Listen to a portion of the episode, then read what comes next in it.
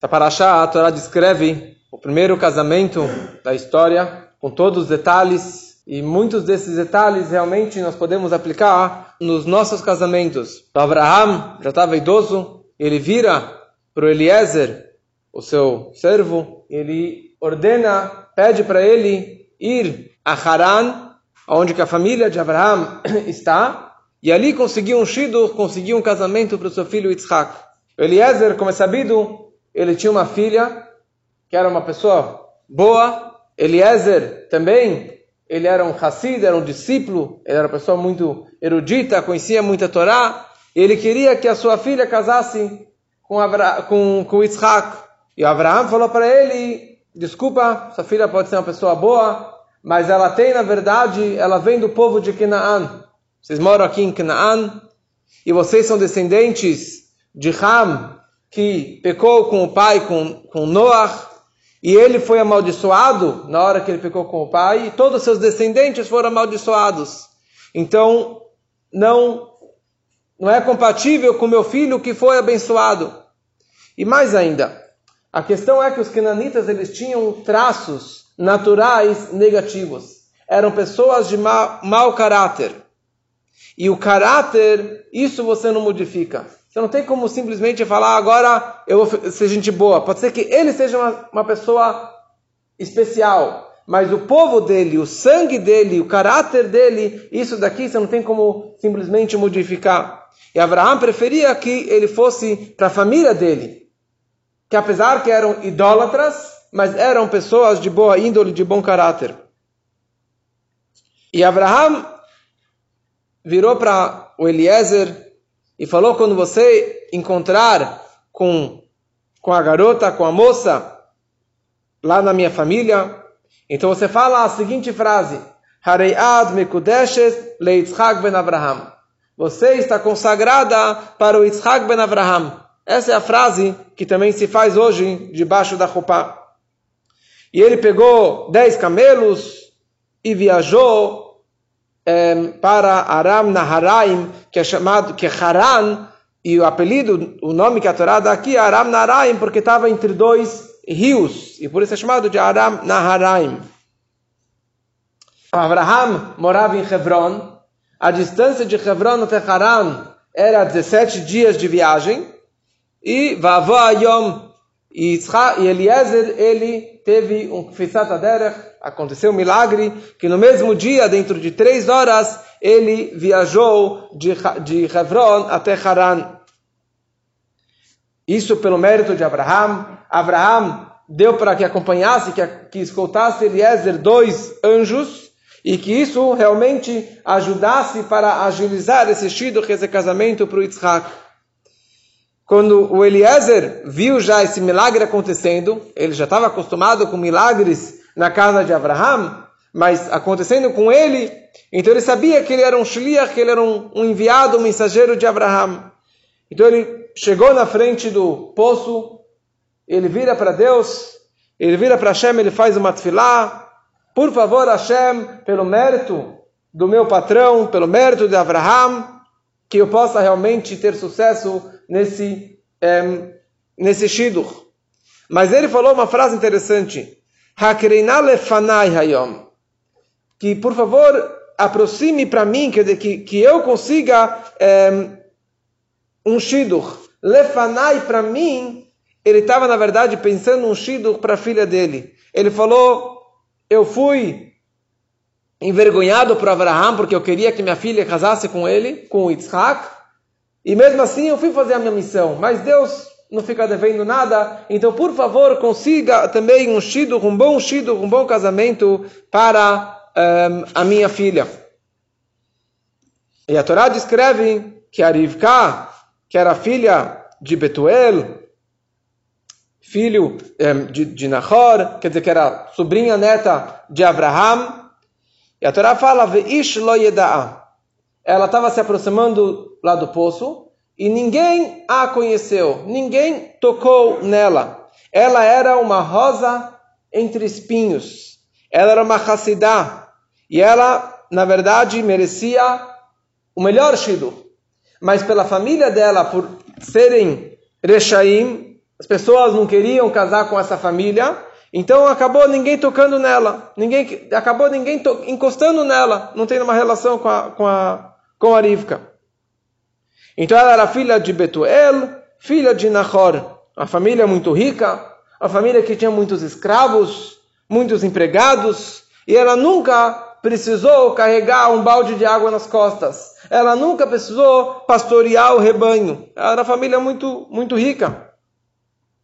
E bem naquele dia, Veineriv Kayotzetz, bem naquele dia do Shamayim dos céus, fizeram que ela saísse de casa, que ela foi em direção ao poço.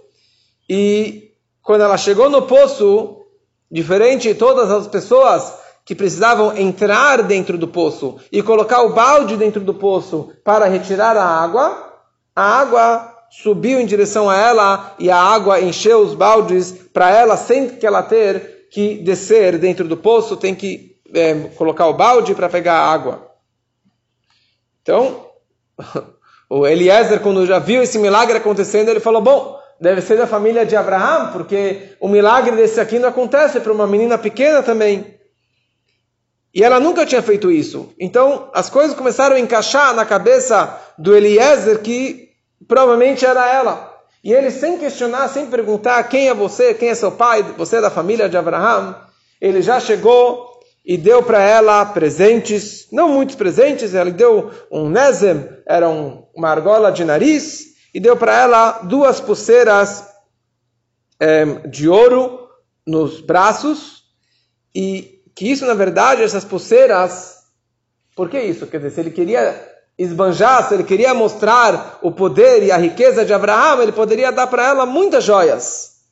Mas, por um lado, ele queria demonstrar, e também uma lição para a gente, de que um shidur, você não vai atrás da conta bancária, num casamento, você não vai atrás da conta bancária, e sim da pessoa, da índole da pessoa, da, do caráter, do irachamai, do temor aos céus, do respeito.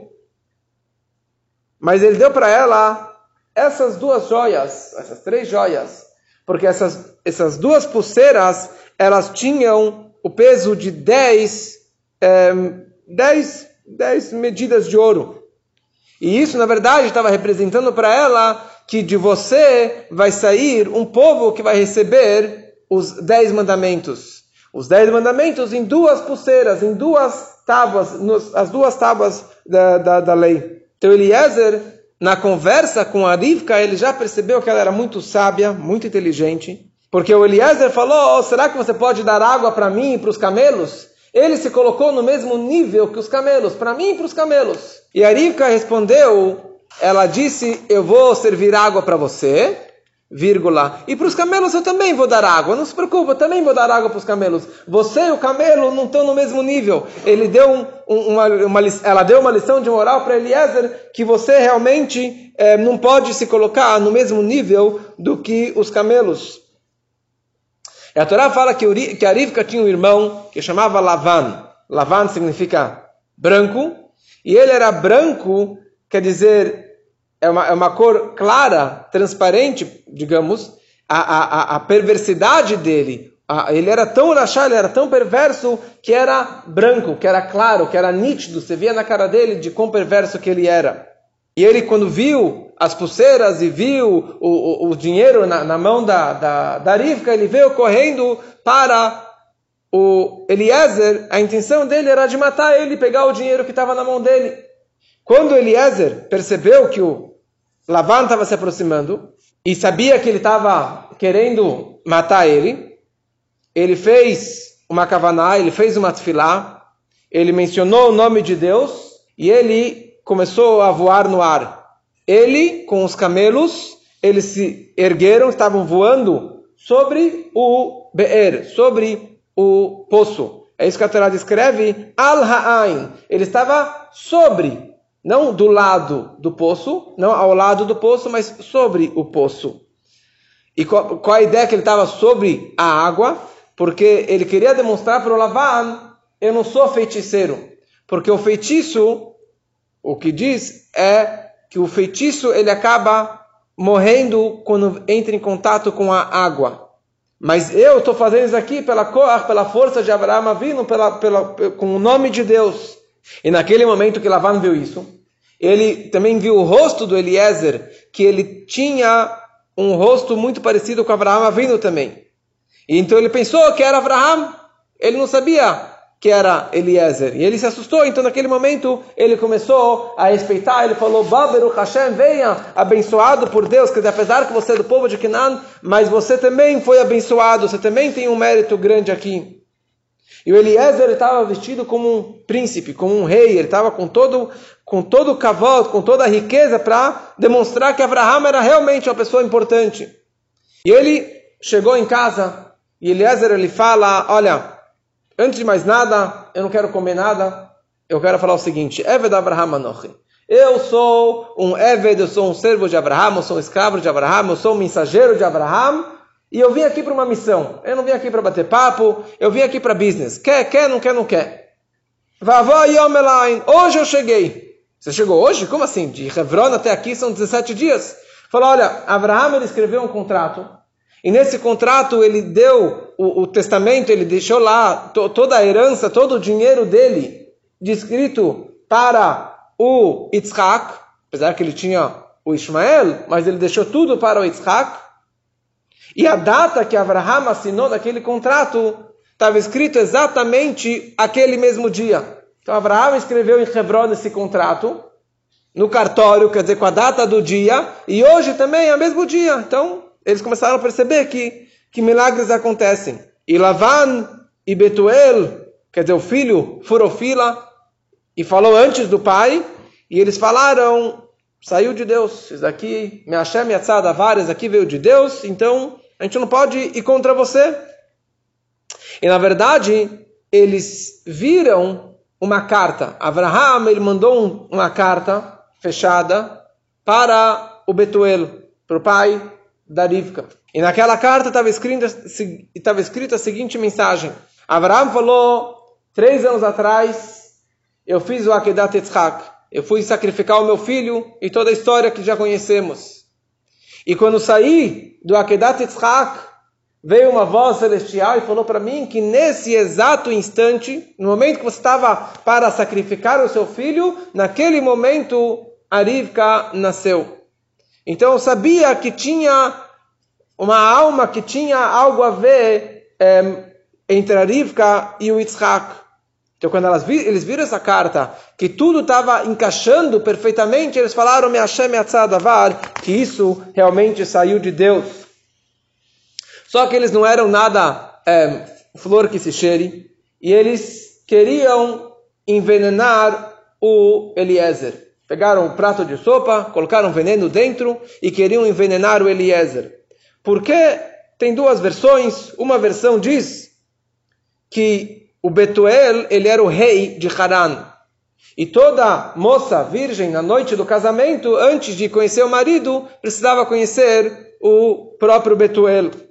E ninguém gostava disso, mas não tinha como, como ir contra o rei.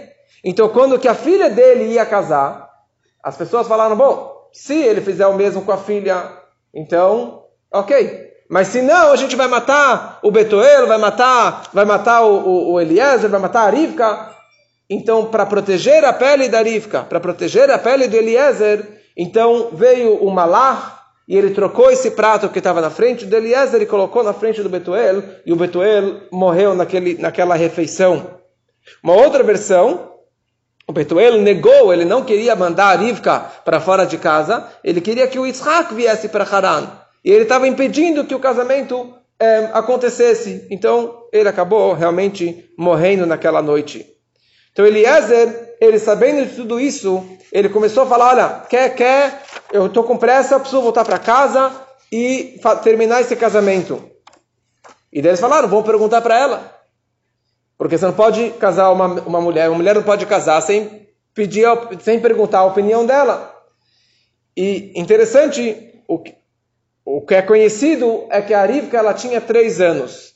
Mas aqui no Medrash ele descreve uma opinião que ela tinha 14 anos. Se ela tinha 14 anos, então as coisas se encaixam melhor.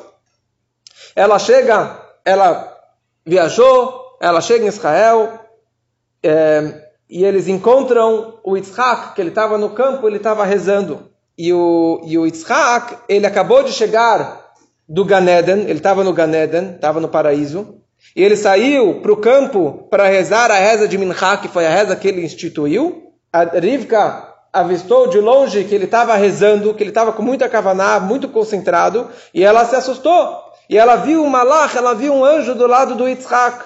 Ela desceu do camelo, se ajoelhou, e naquela hora Yitzhak terminou o Shemana Esrei, ele estava dando os três passos para trás, e se aproximando dela, ela pensou, mas na verdade estava fazendo o Ose Shalom Bibromav quando que ele terminou a reza.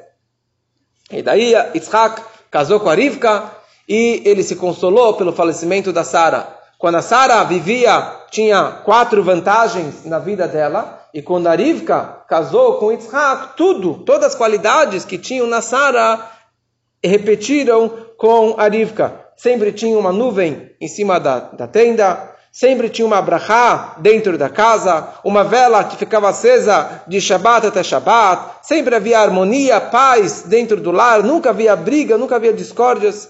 Sempre havia muita tzedakah, muita, muita caridade, muita eh, hospitalidade. Uma brachá na massa que durava também fresquinha durante uma semana. E a Rivka, o mais interessante, ela tinha a mesma fisionomia, o mesmo rosto que a sogra, que a falecida Sara e as pessoas realmente pensavam que ela era a própria Sara. E daí, naquele momento, quando Eliezer terminou sua missão, Yitzhak, Abraham mandou ele embora, libertou ele da, da, da, da, do serviço, e ele virou um grande rei, e, e dizem que ele acabou entrando vivo no Ganeden.